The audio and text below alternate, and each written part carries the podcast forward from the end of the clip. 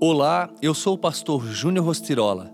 Vamos juntos ao Café com Deus Pai de hoje? O Senhor é contigo.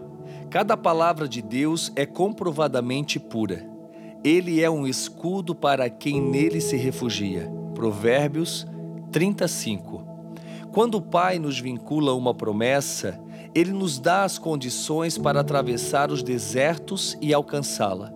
Ao assumirmos nossa condição de filhos do Altíssimo, passamos a enxergar nosso lugar no mundo e, com isso, ouvir os planos de Deus para nós de modo muito claro. Todavia, para pisarmos o solo firme da promessa, se faz necessário cruzar caminhos áridos, nos quais condições adversas tornarão nossa jornada mais árdua podendo as dificuldades da noite escura da alma nos desencorajar e sermos rapidamente paralisados pelo medo. Isso quer dizer que Deus nos imputará dificuldades?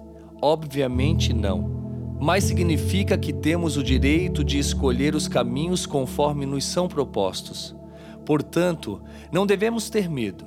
Não tenhamos medo de iniciar um projeto e não conseguir concluí-lo. Não tenhamos medo da falta de recursos financeiros em nossas casas. Não tenhamos medo de fracassar profissionalmente. Não tenhamos medo de sermos ridicularizados. Todos esses temores tornam a jornada mais penosa, pois a cada passo parece que estamos caminhando em uma camada fina de gelo sobre um lago congelado, onde um passo pode levar tudo a perder.